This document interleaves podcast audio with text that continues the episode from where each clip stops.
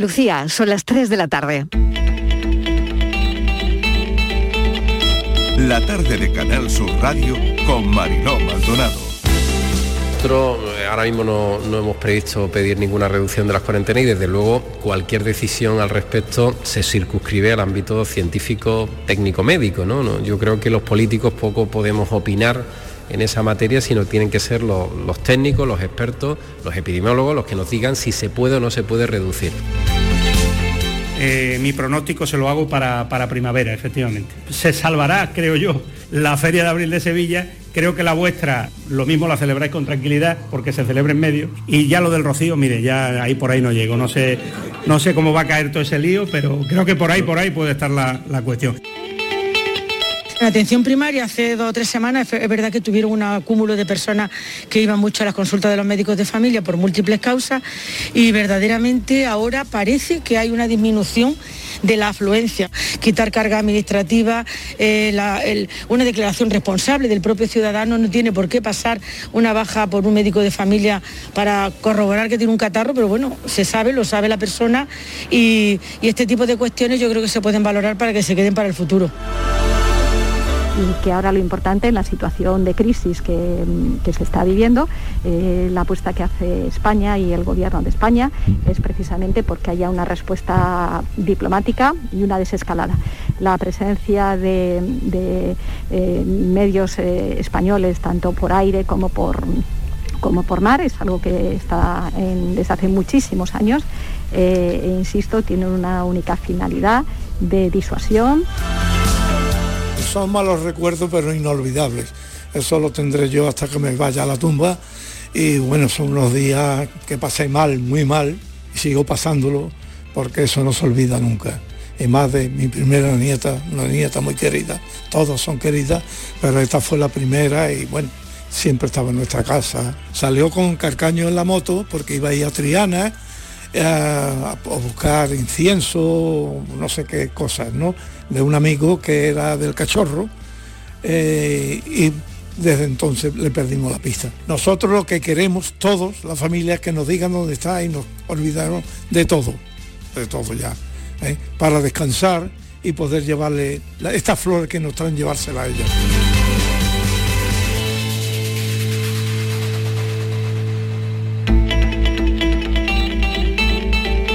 La tarde de Canal Sur Radio con Mariló Maldonado. Acaban de oír los sonidos del día, ¿qué tal están? En nuestra línea de audios, los protagonistas de la actualidad y todo lo que ha ocurrido hasta esta hora. Abrimos la tarde del lunes con viento de levante y algo de agua en la zona del estrecho y algunos puntos más de Andalucía. Mucha sensación de frío, al menos es la que yo tengo en el estudio ahora mismo porque los sitios de costa, bueno, pues ya saben, con la humedad. Así que sensación de frío. La pandemia sin grandes novedades. Ayer desde la Organización Mundial de la Salud nos dijeron que Omicron, lo que ya hemos venido contando, podría tener una parte buena y es que todo vaya menos cuando acabe esta ola. De momento, también hacen referencia a que antes de marzo un 60% de los europeos estaremos contagiados, pero parece que estaríamos en el final de la pandemia. Entre tanto, la sexta ola sigue manteniendo su intensidad. Aquí en Andalucía hoy se registran menos contagios y menos gente ingresada en los hospitales, hoy con una incidencia de 1.387 por cada 100.000 habitantes. Aumentan los positivos en la prisión de Almería, donde saben que ha habido un brote. 34 casos entre presos y funcionarios. Hemos sabido también que Rajoy ha dado positivo en COVID, así que de momento hace una parada en la presentación de su libro. Cádiz, Consejo de Gobierno de la Junta de Andalucía, en el oratorio San Felipe Neri lo acaban de oír, en el informativo de Fran López de Paz, es la segunda vez que la provincia de Cádiz acoge una reunión del Ejecutivo Autonómico en esta legislatura. En marzo de 2019, el gobierno andaluz se dio cita en Sanlúcar, donde se firmó, como saben, el protocolo de colaboración para la conmemoración del quinto centenario de la Vuelta al Mundo. Hoy el Consejo de Gobierno ha sido de nuevo en Cádiz. Margarita Robles ha visitado Moguer en Huelva, asunto drones, visita oficial al Centro para la Investigación. También han podido oír lo que piensa de Ucrania en nuestra línea de audios. Mientras el Congreso sigue echando el resto para convalidar la reforma laboral, hoy reunión entre el Gobierno y la cúpula de los obispos. Hay interés por aclarar algunas cosas en las relaciones Gobierno-Iglesia. La cita de hoy es noticia porque es la primera vez que el presidente del Gobierno, Pedro Sánchez, visita la conferencia episcopal. Se revisan los bienes inmatriculados, la nueva ley de educación, los casos de pederastia. Se ha sellado un acuerdo por el que se inician los trámites para la devolución de un millar de bienes a sus propietarios.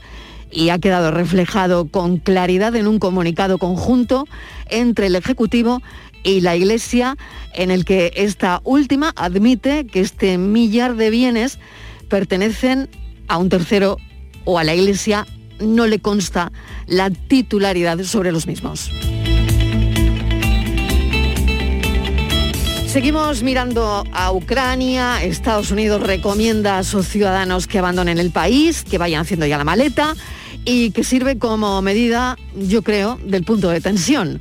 Hablan de que la situación de seguridad es poca, así que el clima de tensión por lo que pueda ocurrir, sin que de momento haya ocurrido nada, pues está ahí. La tensión lleva meses. Borrell ha pedido a los europeos no dramatizar reunión de la diplomacia europea en Bruselas para analizar este repunte de tensión, como ya les venimos contando, entre Rusia, Ucrania, la OTAN y Estados Unidos. Las amenazas son de alto calibre, tensión transatlántica y muchos, muchos nervios en Europa. Blinken, el secretario de Estado americano, pendiente de la carta con los posibles acuerdos que en algún momento del lunes bueno, pues deberíamos tener esa carta. De momento sigue la tensión. Mañana comparece el ministro de Exteriores aquí en nuestro país para contar cómo va esto. Y escuchen porque esta semana, este fin de semana concretamente, nos llamaba muchísimo, pero muchísimo la atención estas declaraciones. Me acuerdo de mi familia, me acuerdo de mi madre después de todo lo que hemos pasado. Y de toda esa gente que está conmigo siempre. De verdad, gracias de, corazón. Yo les prometí a ellos que, volvería y, aquí estoy. Y prometo que voy a ir a, mejor, siempre mejor. Justo me acaban de preguntar que me siento siendo manteada además por mi equipo rival, por un equipo que nos ha ganado la final. Imaginaros lo que, lo que se siente ser una jugadora y que, te hagan eso después de, tantísimo tiempo. Son unas verdaderas cracks. Es Virginia Torrecilla y ojalá estas declaraciones o incluso su foto en la prensa hubiese cobrado más importancia. Bueno, lo hemos oído. Mm, la verdad es que hemos hablado todos de ese manteo en el fútbol femenino. La Supercopa Iberdrola coronó este domingo al Barcelona con su primer título, pero el fútbol brindó por Virginia Torrecilla. La han oído, jugadora del equipo rival, del Atlético, que volvió a jugar después de 686 días. En mayo del 2020 a Virginia le detectaron un tumor cerebral y la operaron. Eh, lo completó el tratamiento con radioterapia, quimioterapia. Pasó de pesar 63 kilos a 48 kilos. Ayer Virginia volvió a la grada y sus compañeras y todo el campo empezaron a aplaudirle. No se perdió la rivalidad, pero, pero los dos equipos rivales se dieron la mano y auparon y mantearon a Virginia. Qué bonito, qué bonito es el fútbol cuando es bonito. Bienvenidos a la tarde.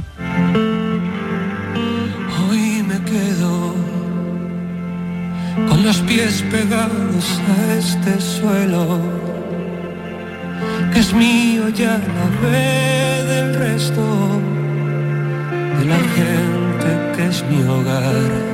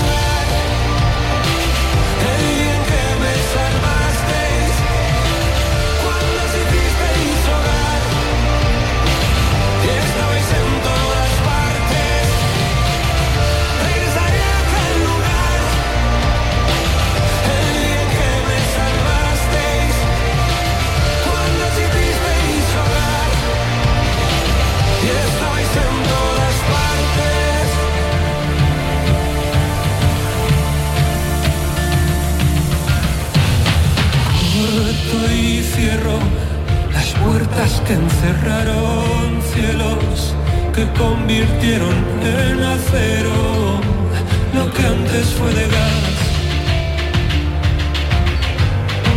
Río y bebo y a veces justo cuando creo que al fin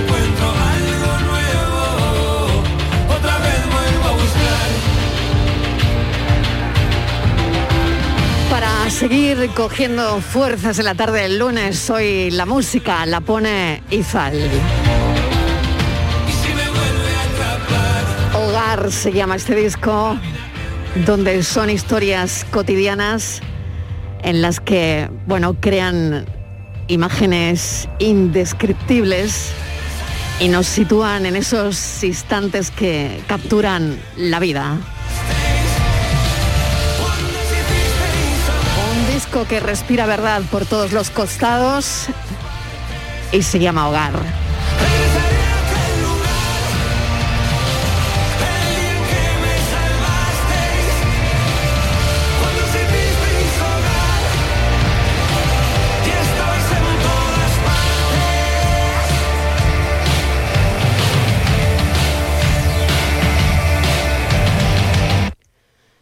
Tres y casi y cuarto de la tarde. La tarde de Canal Sur Radio con Mariló Maldonado. Fin de semana de sucesos terribles, como el del exconcejal socialista en el Ayuntamiento de Granada, José Miguel Castillo Higueras, que ha fallecido este domingo como consecuencia de un golpe que sufrió durante un atraco registrado en, en una calle del centro de la capital granadina. Granada conmocionada, desde luego, por este suceso. Y no ha sido el único. Estíbaliz Martínez, mesa de redacción, bienvenida, ¿qué tal? Hola Mariló, ¿qué tal? Buenas tardes. Pues no, mira, eh, una mujer, fíjate, ha sido aquí, ha ocurrido aquí en Lora del Río, es un municipio sevillano.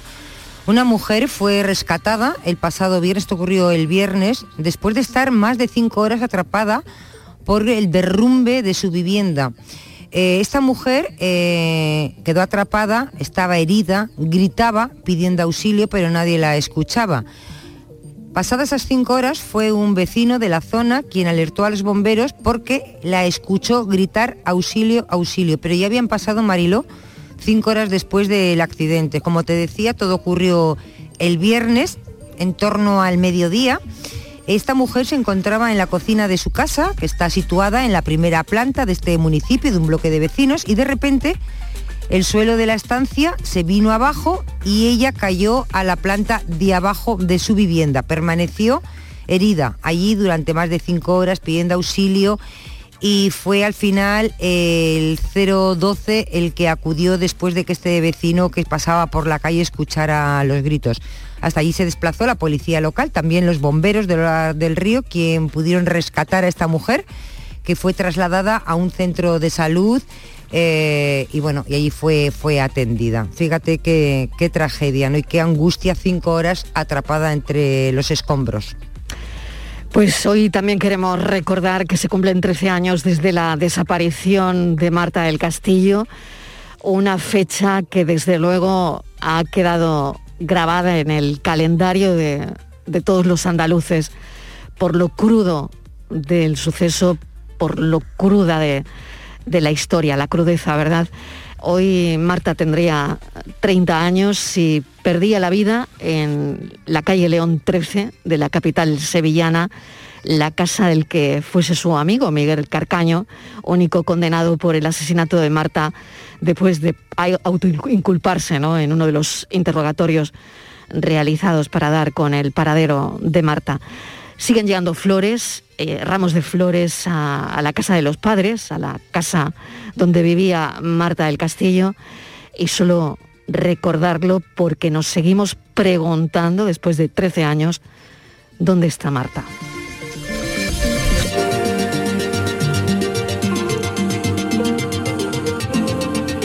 Asunto pandemia es lo que mm, ahora vamos a tratar. Eh, la pregunta es muy sencilla, seguro que se la habrán hecho una y mil veces. ¿Por qué gente expuesta no se contagia? Existen factores clave que se van desvelando en varios estudios que explicarían por qué personas parecen tener una inmunidad natural, Estivalis. Sí, hay muchas hipótesis, hay muchos estudios, pero no sé si hay ya algo concreto, porque todos conocemos un caso de una familia en la que hay un positivo de COVID, todos, toda la familia han estado expuestos al virus de la misma manera, todos han estado en contacto con ese positivo, unos se han infectado y otros no. Y este Mariló es uno de los grandes interrogantes sobre el comportamiento de este virus porque ahora con la variante Omicron como protagonista, lo más habitual es que haya gente que, se esté, eh, que esté en contacto con el virus porque hay muchísimos contagios y en cualquier sitio, en tu casa, en el trabajo, con los amigos, y es fácil contagiarse pero eh, quizá haya personas que están contagiadas pero no desarrollan síntomas, sino que genera una serie de defensas contra el coronavirus y lo neutraliza de una forma muy eficaz. Y entonces ahora nos preguntamos, porque hay muchísimas hipótesis, hay muchísimos estudios, pero una de las preguntas que nos, que nos hacemos, ¿no? ¿Será este el efecto que se buscaba conseguir con la vacunación masiva? que parezca que no se ha contagiado, aunque sí se haya contagiado, porque estas personas, marilosis, si hicieran una PCR o una prueba de anticuerpos, tal vez eh, sí podría ver que ha pasado la infección y ¿Pero qué le ha ocurrido? Pues que se le ha activado la respuesta inmune. Esta es una de las mm, preguntas o, respuestas que nosotros pondríamos encima de la mesa, de, entre otras muchas, porque hay muchas hipótesis. Vamos a buscar las claves, vamos a tratar de desarrollarlas en este primer asunto de la actualidad de, de la tarde.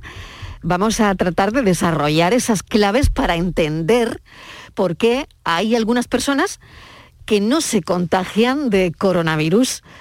Ignacio Molina es catedrático de inmunología de la Universidad de Granada. Doctor Molina, profesor, bienvenido, gracias por atendernos. Encantado, buenas tardes. Bueno, cuéntenos si realmente, mm, bueno, algunas personas tienen, no sé, una, una inmunidad diferente a otras y podría estar ahí la clave. Vamos a explicarlo bien. Sí, bueno, vamos, vamos a distinguir porque realmente es que eh, tenemos varias posibilidades para explicar este fenómeno. Eh, el hecho de que digamos que no se ha contagiado quiere decir normalmente que una persona pues no ha, no ha desarrollado síntomas o incluso que en un test diagnóstico sale negativo. ¿no? ¿Quiere eso ello decir que no se ha contagiado? No necesariamente. Podemos hablar de dos posibilidades. En primer lugar, que efectivamente no se contagia, es decir, que el virus no entra. Todos los virus necesitan adherirse a una molécula de la célula que es la que le sirve para entrar en la célula y es dentro de la célula donde se divide. Puede ocurrir que algunas personas tengan una mutación en la molécula que utiliza el virus para eh, entrar dentro de la célula y dividirse. Esto es, eh, eh, tenemos ejemplos en el virus del SIDA que ocurre así. Luego, por lo tanto, si tenemos personas con esta mutación en, en las células que sirven de entrada especialmente en el epitelio nasal, que es donde se replica eh, o donde entra en primera instancia el virus, pues justificaría que efectivamente en estos casos las personas no se infectan. Ahora bien, la segunda posibilidad es eh, aquellas personas que sí que se infectan, pero que son capaces de controlar la infección en fases muy tempranas. Luego, por lo tanto, aquí estaríamos en una situación de personas que serían capaces de responder de manera muy eficaz. Y a su vez, podríamos hablar también de dos posibilidades diferentes para que vean la complejidad del asunto. En primer lugar, podríamos hablar de personas cuya inmunidad inmediata, inmunidad eh, natural, inespecífica, es muy potente y es capaz de neutralizar eh, el virus mediante eh, sustancias inespecíficas de manera eficaz y bloquea su propagación y división. O bien la segunda posibilidad, que es muy interesante, estaría en inmunidad eh, ya eh, pasada, ¿no? Es decir, gente que, que tuviera una exposición previa al virus. Y podríamos decir, pero bueno, ¿cómo podemos tener una eh, exposición previa al virus si nunca lo hemos tenido? Pues porque hay que recordar que como el 30% de los resfriados comunes están producidos por otros coronavirus bastante parecidos a este que tenemos aquí. Y por lo tanto puede ocurrir que algunas personas que hayan pasado, especialmente de manera reciente, eh, algún resfriado producido por estos coronavirus, no por los demás se ve virus, ¿no? sino por los coronavirus que producen el resfriado, pues haya quedado una inmunidad eh, celular de células T muy potente y entonces esta inmunidad eh, sería capaz de bloquear la división del virus en, etapas muy tempranas y por lo tanto no daría tiempo ni a que apareciesen eh, síntomas ni que incluso apareciese el test eh, de diagnóstico positivo. Qué curioso, ¿no? Esta, esta capacidad selectiva de, contagio al final de, del virus, ¿no? Me imagino que se están haciendo muchos estudios, ¿no? Y no sé si eso se consigue, porque me gustaría saber ahora eh, cómo son los estudios, si realmente cogen a personas, a voluntarios, eh, para estudiar sus características genéticas mm, de estas personas súper resistentes al COVID-19. No lo sé si, si eso se está haciendo ya. Bueno, hay estudios que, por ejemplo, están tratando de determinar el nivel de expresión de la molécula que utiliza eh, eh, el, virus para entrar en determinados grupos de personas, ¿no? O también eh, eso sería una investigación buscada, o nos podemos encontrar también con sorpresas como la que me he referido antes de la inmunidad cruzada procedente de resfriados anteriores, de resfriados sufridos anteriormente que tuvo un origen muy, muy interesante, ¿no? Y es que haciendo experimentos para demostrar la inmunidad de las células T al nuevo coronavirus, pues se eligió como control negativo, es decir, como control de personas que nunca habían pasado esta enfermedad, pues eh, células que estaban congeladas eh, en el año 2015 y 2016. Y la sorpresa de los investigadores fue que de pronto esas células eh, congeladas desde hacía varios años y no expuestas nunca al coronavirus, al SARS-CoV-2, mejor dicho, mm. pues de pronto reaccionaban contra él. ¿no? Y la explicación es esta inmunidad cruzada que tiene como origen exposiciones previas a los virus del resfriado común, o a algunos de los virus del resfriado común. Estivalis. Sí, profesor, buenas tardes. Em, vamos a ver. Personas que no dejan entrar el virus en, en la célula, su organismo. Yo le pregunto, ¿la genética tiene algo que ver eh, en estas personas? ¿Puede ser que sea, que evite, que la propia genética de esas personas evite que, el virus entre en las células y que se contagie?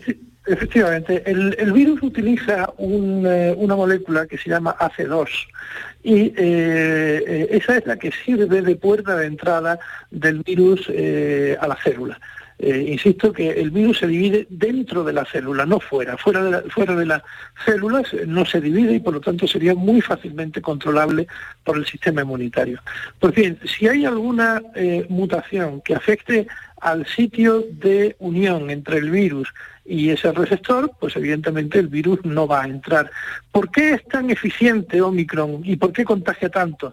Porque ha acumulado eh, eh, eh, mutaciones en el sitio de unión al receptor y lo hace mucho más eficiente, la, entrada es mucho más eficiente. De la misma manera que estamos en esta situación con, la, con Omicron, podríamos estar en la situación contraria, es decir, que determinadas personas tuvieran alguna mutación en esa molécula que, eh, que sirve de entrada que eh, la hagan ineficiente, que no acople al virus y por lo tanto el virus no, entra y por lo tanto ahí sí que no se infectarían. Mm. Sí, otra cuestión más. En este caso le hablo, le voy a hablar de mí. Yo he estado cerca, yo es que he estado, yo soy me uno, me uno, yo también. Soy una de ellas personas, soy de unas personas. yo también, levanto la mano, levanto la mano yo también. En contacto, muy en contacto desde el principio o bien con personas, con amigos, en mi casa, con mi familia, con personas muy cerca, pero muy cercanas, que de estar sentaditos al lado, comer todos juntos y el día siguiente estar todos positivos. Yo no. Entonces, ¿es posible que yo lo haya pasado y no lo sepa? Y entonces la pregunta sería, ¿cómo puedo saber si es que yo soy de esas afortunadas que tengo la genética, que es mi clave, o, es que lo he pasado y no me he enterado? ¿Cómo lo puedo saber? Pues, es una pregunta que pues sirve a mucha gente que se está haciendo la misma pregunta ahora, profesor. ¿eh? Sí, para, saber, para saber si lo hemos pasado habría mm. que hacer un análisis de anticuerpos, ¿no? Eh, pero no vale el anticuerpo, los anticuerpos normales, que, que el test normal de anticuerpos, porque ese test normal de anticuerpos lo que detecta es la proteína de envuelta, la proteína de, espícula, y precisamente esa es la que se utiliza para eh, vacunar a todas las personas, con lo cual, pues todas las personas que estamos vacunados vamos a tener eh, proteínas o anticuerpos frente a la proteína de espícula. Habría que buscar anticuerpos frente a otras partes del virus, como por ejemplo nucleocápside o en fin otras proteínas que tiene el virus, que eh, no están presentes en, las vacunas y por lo tanto si eh, en un ensayo de este tipo eh, se diese positivo a, a anticuerpos frente a proteínas del virus no contenidas en las vacunas, pues esto querría decir que efectivamente hemos pasado de manera asintomática el virus y que tenemos, seguimos teniendo una protección importante.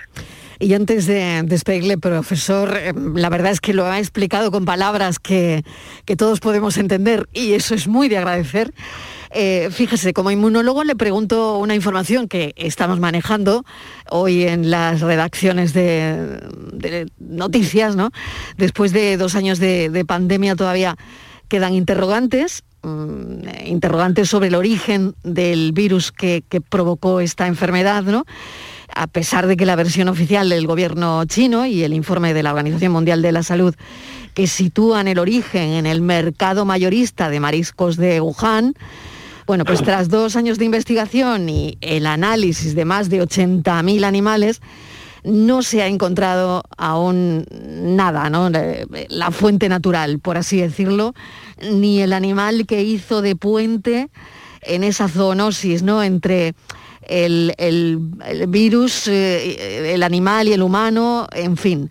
No se sabe si los murciélagos son el origen. En fin, con esto nosotros somos muy cautos pero ahora de lo que se está hablando, profesor, es que ante esta falta de resultados, y, yo creo que es bastante por, por, esa historia y por la imposibilidad de que eh, de la transparencia del país de origen, ¿no? Pues se le da alas a la teoría de que el virus pudo salir, de nuevo se le da alas a esta teoría, de que el virus pudo salir del laboratorio de Wuhan y muchos virólogos quieren que esto se aborde, ¿no? Sobre todo después de conocer que parece que en esas instalaciones se crearon ocho virus similares al SARS-CoV-2 y al menos dos de ellos se cree que han sido muy infecciosos para el ser humano, ¿no? Sí. Bueno, no tenemos pruebas ni en un sentido ni en otro. Es decir, el origen del, eh, virus eh, permanece desconocido y es difícil que realmente lo sepamos. ¿Por qué seguimos eh, manteniendo eh, la, la, posibilidad de que eh, tuviese un origen en el laboratorio de Wuhan? Cuando, dijo, cuando digo que un origen o un escape, quiero decir que podría haberse producido por el accidente de, de que un trabajador se contagiase del virus accidentalmente mientras trabajaba con el virus y eh, este trabajador contagiado comenzase a diseminar el virus. Esa es la única eh, opción que eh, la comunidad científica considera como origen en el laboratorio. Este laboratorio era conocido que trabajaba en coronavirus y pudiera haber ocurrido un accidente de este tipo. ¿Y ese sería el paciente cero? Perdón, profesor. Ese sería, en, ese caso, claro, el paciente cero, evidentemente, ¿no? a, favor y en contra. Eh, a favor de, eh, esta eh, posibilidad está el hecho de que unos años antes algunos científicos norteamericanos visitaron esta instalación en Wuhan y advirtieron a los colegas chinos que había algunas eh, fallas de seguridad biológica que era necesario eh, corregir y que no sabemos si efectivamente lo hicieron o no. Eso, digamos, eh, justificaría la posibilidad de que se hubiera producido en el virus. En contra, debemos darle crédito a los científicos chinos mm. que aseguraron por activa y por pasiva que una vez secuenciado el virus, el SARS-CoV-2, y secuenciados los virus con los que ellos trabajaban, no había relación.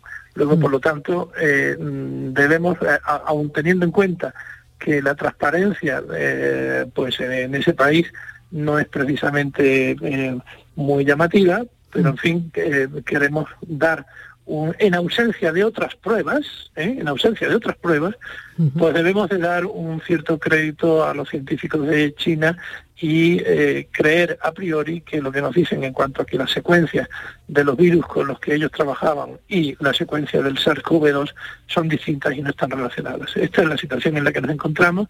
La eh, misión de la Organización Mundial de la Salud que fue a China a intentar eh, eh, descubrir el origen, pues eh, lamentablemente no tuvo resultados mm. concluyentes y por lo tanto a estas alturas la, epidemia es probablemente muy difícil concluir eh, y, nos quedaremos eh, sin saber realmente mm. cuál, cuál fue el origen, cuál fue el origen. Está claro. Profesor Molina, mil gracias, mil gracias por explicarlo también, porque bueno, necesitamos mucha, mucha pedagogía con, con todo esto. Ignacio Molina es catedrático de inmunología de la Universidad de Granada. Encantado, muchas gracias. Gracias, un saludo. 3 y 32 de la tarde la tarde de Canal Sur Radio con Mariló Maldonado. Y después del fin de semana también nos hacemos otra pregunta. ¿Es posible comer sin engordar, Martínez? Pues parece ser que sí, Mariló, parece que se puede disfrutar de la comida sin preocuparnos por el peso. Aunque parece muy complicado, ¿no? Bueno, pues parece mm. que no tanto porque hay cuatro investigadoras de la Facultad de Farmacia de Sevilla que han encontrado la fórmula que lo permite. Se trata de un preparado a base de plantas que parece ser permite comer sin que las grasas acumuladas generen consecuencias malas para la salud cuando comemos. Y además, bueno, pues este preparado pues te previene el sobrepeso, reduciendo en consecuencia el riesgo cardiovascular. Así que vamos a estamos deseando conocer este preparado y estas plantas y cómo funciona se podrán imaginar, noticia de gran interés. Ángeles Fernández Arche es profesora titular de farmacología en la Facultad de Farmacia de Sevilla, ha liderado este trabajo y como decía Estivaliz, estamos deseando conocer mm, cómo ¿Qué tal? Bienvenida, Ángeles. Hola, buenas tardes. Bueno, antes que nada quería felicitarle por la entrevista anterior del profesor Molina. Ah, muchísimas gracias. Y la verdad que me ha encantado. Y, Gracias, muy, interesante la verdad, sí. Muy interesante, sí, sí. Pues nada, pasando a lo mío, a lo nuestro, digamos. A lo pues, nuestro que lo estamos deseando. ¿Cómo es posible comer eh, sin engordar? Bueno, eh, tampoco es así como la noticia se está ah, dando. Que ese es el titular, ¿no? Que ese es el titular, el gran titular. Es el titular, porque realmente la experiencia mm. eh, es bastante parecida, pero no es exactamente así. O sea, no es que se pueda comer todo lo que se quiera y no se engorde. Si se mm. come todo lo que se quiera, se engorda. Pero si se toma este preparado, que es la experiencia que nosotros hemos hecho, el experimento, si se toma este preparado comiendo todo lo que quiere, engordas menos. Esa es la cosa, ¿no? Pues ya, es, pues ya es una cosa, ¿eh? bueno, ¿y, cómo, ¿y cómo, Ángeles? Bueno, yo creo que ha llamado más la atención por eso, porque realmente siempre los estudios se hacen sobre efectos adelgazantes y este ha mm. sido, es un poco puesto a, la inversa, ¿no? Mm, se, ha, se ha sobrealimentado a a los animales con, con dietas especiales para, para eso, para aumentar el peso y para aumentar el colesterol y, la, la, glucosa en sangre, la glucemia, y, y, a la vez que se ha ido haciendo esta dieta, se le ha ido dando en nuestro preparado. Entonces hemos comparado estos animales eh, eh, en la misma situación, o sea, que, que, con, que toman esta misma dieta hipercalórica, pero sin tomar el preparado. Eso, esto resumiéndolo mucho, ¿no? Porque hay sí, o sea que han, por así decirlo, profesora, han, han, atiborrado a, algunos de ellos, ¿no? Sí. Y bueno, a todos, a, todos, hemos, a todos. He borrado a todos, pero, entre comillas, claro, pero a unos sobrealimentados, eh, sobrealimentados, eso es. Se le ha dado eh, preparado y a otros no. Entonces hemos visto después la diferencia de peso eh, y los niveles de, colesterol y de glucosa al final de la experiencia, de las ocho semanas de tratamiento. Claro, es que eso es lo interesante, ¿no? Al final que la analítica no se dispare ni en colesterol, ni... O sea, que los niveles después de, comer y tomar el preparado sigan siendo saludables, ¿no? Claro, claro, esa es la cosa. Entonces, bueno, todavía es una...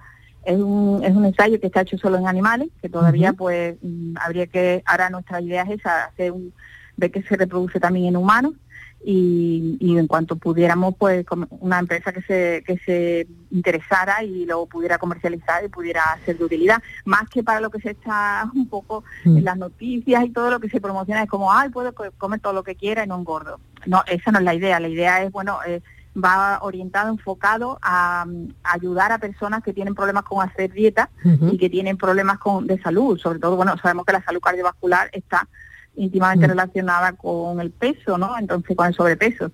Y hay muchísimos problemas ahora mismo en nuestra sociedad. Hay un porcentaje enorme de personas que tienen problemas con el sobrepeso.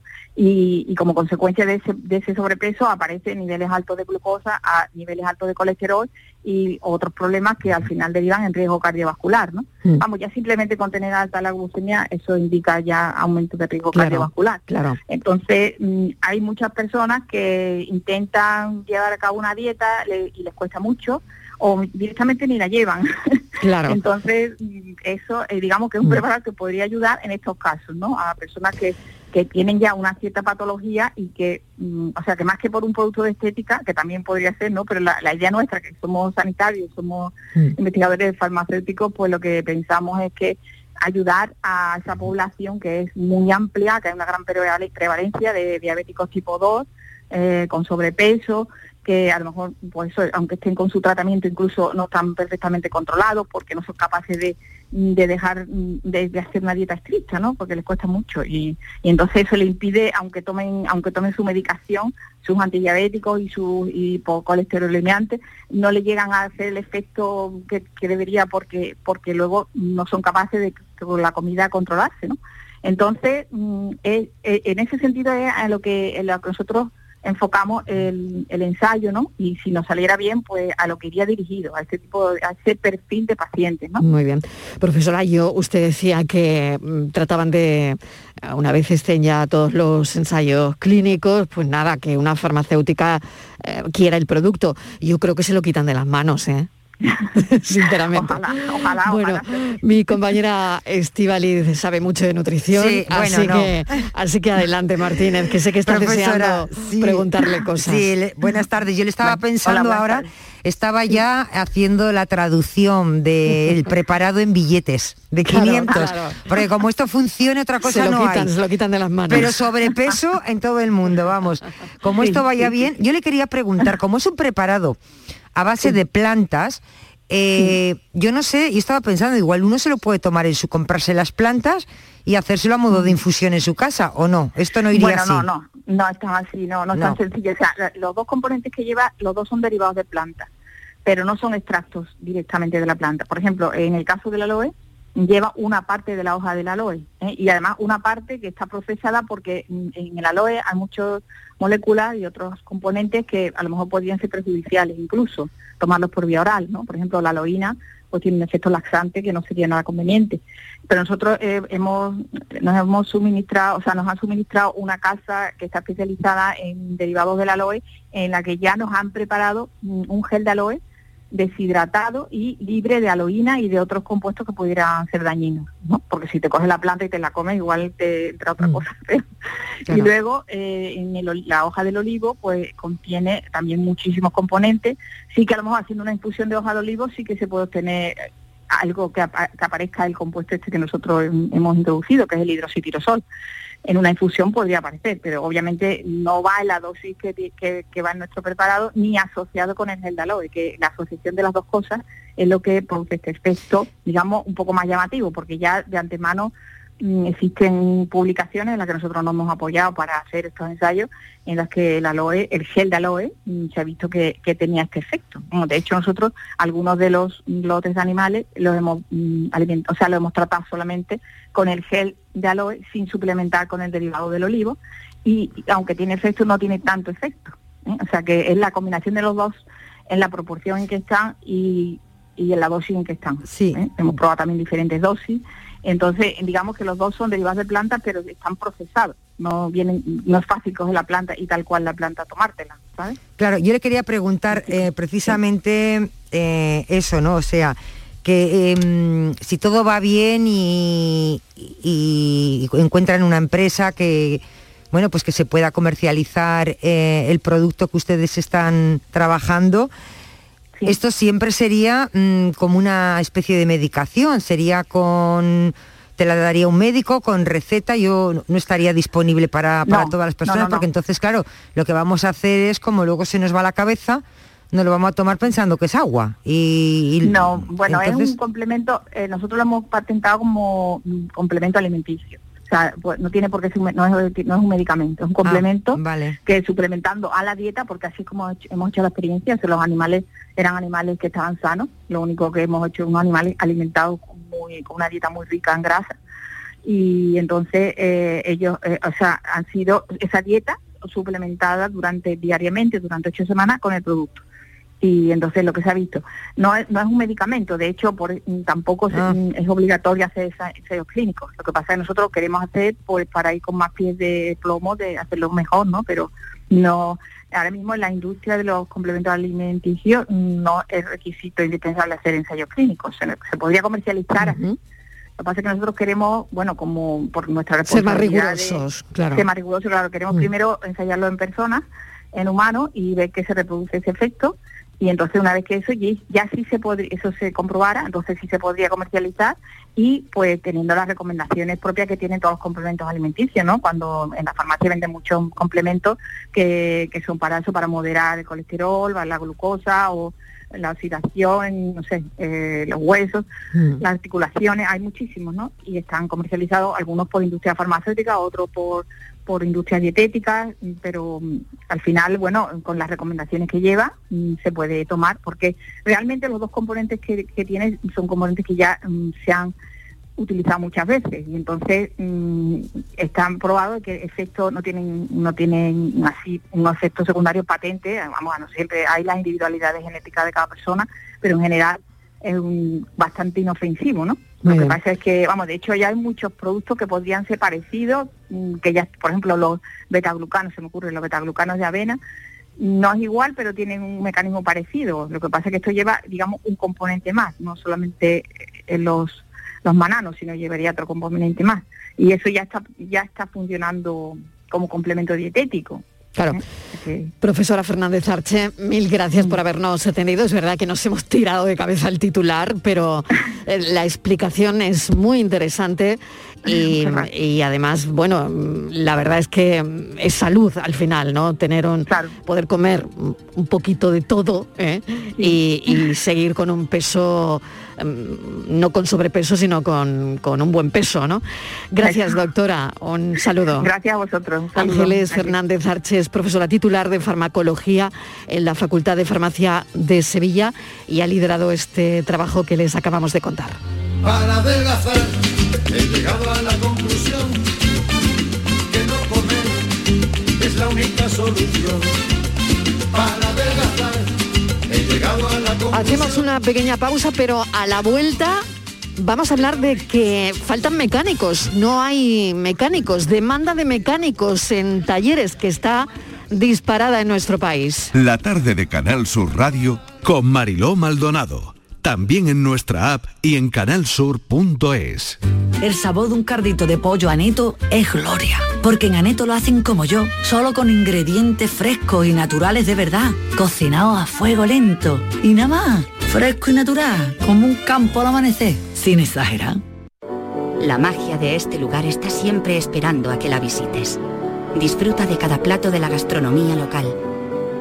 Embriágate sin medida del mejor ocio y cultura aprende de la dedicación artesanal ubetense y conoce la ciudad patrimonio de la humanidad. Piérdete por los cerros de Úbeda. Si eres de los que juega los rascas de la 11, en nombre de las personas con discapacidad que hay en este país, te voy a decir una cosa. Bueno, dos. Bien jugado. Porque cuando juegas a los rascas de la 11, haces que miles de personas con discapacidad sean capaces de todo. A todos los que jugáis a la 11, bien jugado. Juega responsablemente y solo si eres mayor de edad. Pasa tus noches con la radio. Con la noche de Canal Sur Radio con Rafa Cremades. Entrevistas, sorpresas, actualidad, música, diversión y todo lo que te imagines que puede tener el mejor club en un programa de radio. Hola, soy Rafa Cremades. ¿Qué tal estáis? La noche de Canal Sur Radio con Rafa Cremades. De lunes a jueves, pasada la medianoche. Quédate en Canal Sur Radio, la radio de Andalucía.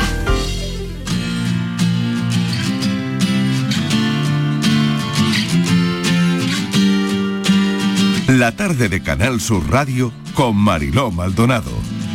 Unos minutos para esta historia. Fíjense, aunque la mecánica es una de las especialidades de formación profesional más habituales, con el 7,5% de los alumnos totales en, en, grado medio en nuestro país, que se trata de la cuarta rama más demandada, bueno, pues están alertando de la escasez de cantera de estos profesionales. Por lo tanto, la demanda de mecánicos de talleres está disparada en nuestro país. Estíbaliz. Mariló, está disparada, pero faltan personas cualificadas para estos puestos. Seguramente que esa falta de mano de obra en los talleres, Mariló, venga, eh, esté relacionada con la formación. Porque, verás, cuando eh, un empresario de un taller, el jefe de un taller, contrata a alguien de alguien, quiere cubrir determinadas necesidades técnicas operativas. Necesita un perfil de trabajador para que tenga unos conocimientos, por supuesto, teóricos. Pero es que además Mariló tiene que tener, haber adquirido habilidades con los equipos modernos, porque vamos, hay que tener en cuenta que los coches de ahora son unos equipos modernos, con una tecnología muy avanzada que vienen en los coches de hoy día ¿Y qué ocurre? Que estos jóvenes, a veces su formación no está adaptada a estas nuevas tecnologías que traen los coches modernos, con lo cual eh, a la hora de ir a trabajar, pues no es lo que el empresario está, está buscando. Y también estamos, eh, nos han dicho que, que, no, que los jóvenes tampoco están muy interesados en formarse como mecánicos de taller. Así que otro problema y otras necesidades, otros huecos que van quedando libres en otros sectores como es el taller de coches. Claro, vamos a indagar en este asunto con José Manuel Rodríguez Carretero, que es gerente de Atredeco, Asociación Provincial de Talleres y Automoción de, Córdoba. Señor Rodríguez Carretero, ¿qué tal? Bienvenido. ¿Qué, está ocurriendo? ¿No encuentran mecánicos? Muchísimas gracias por contar con nosotros y bueno, sí, es verdad, eh, lo que ha comentado eh, hace un segundo es totalmente cierto. Eh, no se encuentran mecánicos porque fundamentalmente no se encuentran mecánicos cualificados y con, la actualización en cuanto a la, revolución tecnológica que estamos viviendo. También es verdad, y no por contradecir, que salen pocos alumnos de la formación profesional eh, reglada clásica, porque lo que los porcentajes que, que, manejamos de alumnos que terminan el último año son entre un 30 y un 40%. Mm. Ambas cosas hacen que que durante, bueno, eh, que, que, que, el sector de talleres, reactivándose después de, de, la pandemia, bueno, la situación de, de sexta ola o post-pandemia, como queramos llamarlo, pues estén demandando en el incremento de actividad personal cualificado o incluso hasta aprendices y no lo están encontrando. En algunas ramas mayor que otras, ¿no? ¿Y cómo, ¿Y cómo se arregla esto? Pues se arregla con una con una actuación en diferente, vamos, yo no tampoco puedo hablar de que se cayó el secreto hecho, lógicamente se, hace con una serie de, de, acciones que algunas son gubernamentales y otras son por parte de las propias empresas, ¿no? Por lo pronto hay que, eh, eh, es muy, muy positivo que, que la Junta de Andalucía y la Consejería de Empleo en este caso haya reactivado la formación profesional para el empleo, que es la de los talleres profesionales, los certificados de profesionalidad, que permiten a entidades homologadas eh, privadas eh, dar eh, eh, parte de esa formación profesional a personas que no quieren hacer una formación profesional reglada y se pueden especializar en una parte y pueden acceder a contratos de aprendizaje o contratos de formación en las empresas. Eso ya se ha reactivado en este año, en finales de 2021, y, poco a poco se irá nutriendo de esa manera. También es importante la formación profesional dual, hmm. que siga fomentándose y que, y que la Junta de Andalucía siga impulsando a los institutos a que se forme al, chaval, al chico o a la chica, que allá hay alguna que otra mujer y, cada vez se ve alguna más, dentro de que antes no había ninguna, que eh, compagine lo que es la formación teórica con la formación práctica en el taller y cuando llegue ese hueco, esa, ese saber hacer, siendo un aprendiz, ya lo tenga de partida y se, y se facilite esa, esa empleabilidad. Y eso es bueno para ellos y para las empresas, desde luego sería lo ideal. Un par de minutos, Estivaliz. Sí, eh, buenas tardes, eh, señor Rodríguez Carretero. Eh, de todas formas, ustedes tienen un sector muy complicado porque las nuevas tecnologías en el tema de los coches, los coches, es que cada día sale uno con nuevas tecnologías. Entonces, ¿cómo un mecánico, un, un profesional, puede ponerse al día de estos coches que es que es que no has aprendido cómo funciona uno cuando ya han sacado otro modelo con otra tecnología diferente tendrían que estar constantemente reciclándose. Yo no sé si esa opción existe. Efectivamente, eh, sí existe esa opción y es la única válida. Por eso decía antes que hay otra parte que depende del empresario. El empresario tiene que estar continuamente formándose porque efectivamente antiguamente un coche hace 20 años tenía digamos, 30 sensores y hoy en día estamos hablando de cientos de sensores, con lo cual ya en la labor de mecánico se ha convertido en una labor muy casi casi electrónico, claro. de diagnóstico y sustitución de piezas, cada vez más complicadas la, son vehículos que ya están conectados, vehículos que mm. tienen sensores de, movilidad, es decir, eh, hace que ese autónomo o ese trabajador tiene que estar continuamente. ¿Cómo se puede formar? Por los trabajadores que están en, eh, funcionando, trabajando en talleres, tienen los créditos de formación, en las asociaciones como la nuestra y como otras asociaciones en Andalucía, dentro de Gambán Andalucía, que somos que es la patronal, organizamos cursos privados con los, eh, con los créditos de formación de, de, existentes de los trabajadores para que se vayan reciclando. Los autónomos, desgraciadamente, no les queda otra que formarse por su cuenta o recurrir a asociaciones o a escuelas privadas, porque no hay una formación específica para ellos. Pues qué interesante todo esto, eh, señor Rodríguez Carretero, y desde luego es para hacer un análisis en, profundidad de lo que está ocurriendo. Le agradecemos. Además, si me permite, eh, hoy mismo hemos estado hablando en la Confederación de Empresarios que sería más, que interesante que el PERTE famoso de automoción, que se está hablando tanto de los planes, los... Hoy además, claro. Hoy mismo, eh, ese PERTE no solamente se quedara en la gran empresa fabricante o, digamos, sino que mm. llegara a la pequeñita empresa y con un impulso importante la formación del autónomo en la micropyme, porque solamente de esa manera podríamos garantizar que los 9.000 talleres que hay en la comunidad autónoma de Andalucía no se conviertan en un porcentaje mucho menor cuando pasen unos años no se han podido adaptar. Me quedo sin tiempo. Señor Rodríguez Carretero, eh, yo creo que deberíamos volver a, este asunto porque hay mucho trasfondo también. Gracias, un saludo, gracias por atendernos. Muchas gracias, buenas tardes, gracias. Vamos con la foto del día, Francis Gómez, ¿qué tal? Hola, muy buenas tardes, Mariló. Hoy traemos como propuesta de imagen del día la de nuestro compañero operador de cámara de Canal Sur Televisión, Salvador Muñoz Blanca. Buenas tardes, Mariló, equipo y buenas tardes, oyentes de Canal Sur Radio. La foto de hoy es de una cepa de vid de la comarca de la Sarquía malagueña. Pese al mal aspecto que aparentemente presenta, no es un ceporro. Ceporro es como se le denomina en esta zona a una vid que yace extenuada, después de que durante toda una vida nos haya ofrecido todo lo que nos podía dar.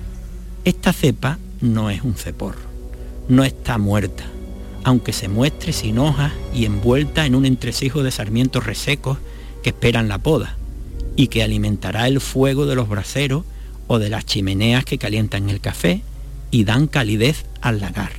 Se trata de una planta inmersa en el periodo de agostamiento, en el que resguarda las pocas energías que aún le quedan para afrontar el frío del invierno, después de habernos regalado su fruto en el recién pasado otoño. Por eso, la gente de esta tierra no se asusta al verla con este aspecto, porque sabe que con trabajo y la sabiduría transmitida generación tras generación, la viña volverá con fuerza y de nuevo florecerá en primavera. Así se vive en los pequeños pueblos de la ruta de la Pasa, Moclinejo, Almáchar, El Borge, Cútar, Comares y Totalán, con la esperanza de que con todo el esfuerzo, cariño y paciencia depositados, la sarquía también tendrá su primavera. Como si lo estuviésemos viendo gracias a nuestro compañero Salva Muñoz Blanca. La tarde de Canal Sur Radio con Mariló Maldonado. También en nuestra app y en canalsur.es. Yo ya no pago por mi consumo y digo chao, digo chao, digo chao, chao, chao, a tú lo mismo. Vente conmigo, nuestro petróleo es el sol. Dile chao.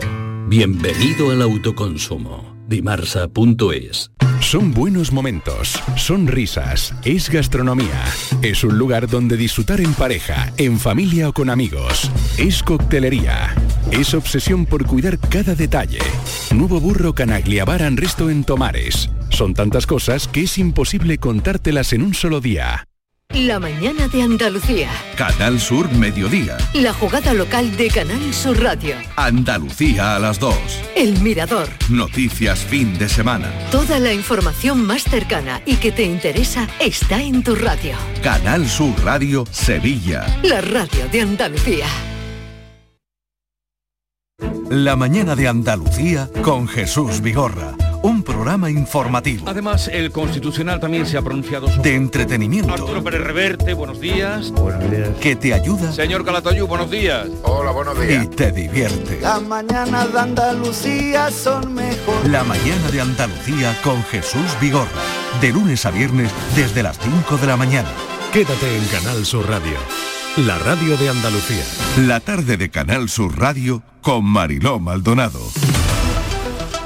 Estos son nuestros teléfonos 95 1039 105 y 95 1039 16. Hoy nos hemos quedado sin tiempo para José María del Río, pero bueno, la semana que viene lo ampliaremos. Hemos sabido que la infanta Cristina y Urdangarín deciden interrumpir su relación matrimonial, eso por un lado.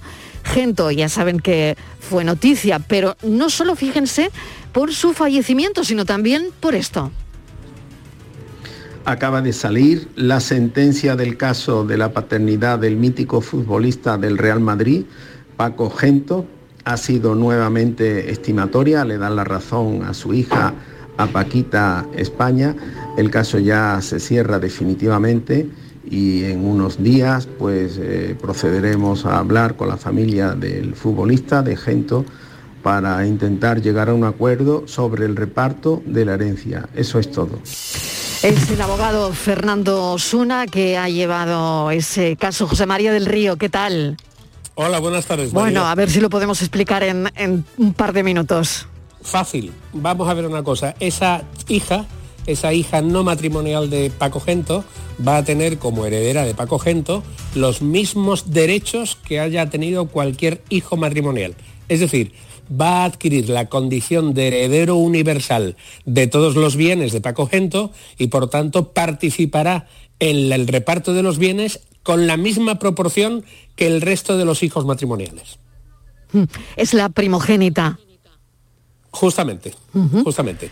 Da igual, el concepto de primogénito se hace en derecho catalán. En el derecho civil español, no el primogénito no tiene más derecho, es decir, tendrá el mismo derecho que el resto de los herederos forzosos de Paco Gento. Pues José María, ahondaremos en esta historia la semana que viene, pero bueno, la otra de las noticias del día, ya sabes, la separación de Iñaki Urdangarín y de la infanta Cristina.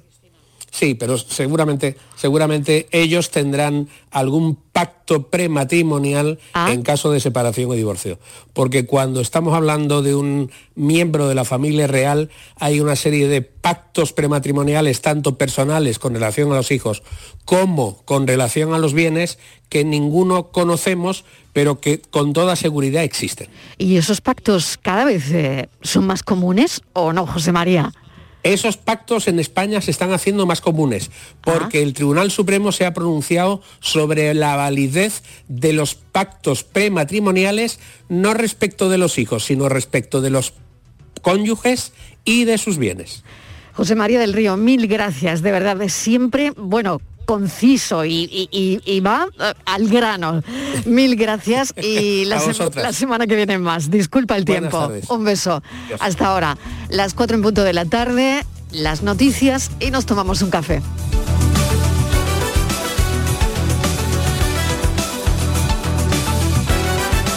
La tarde de Canal Sur Radio con Mariló Maldonado.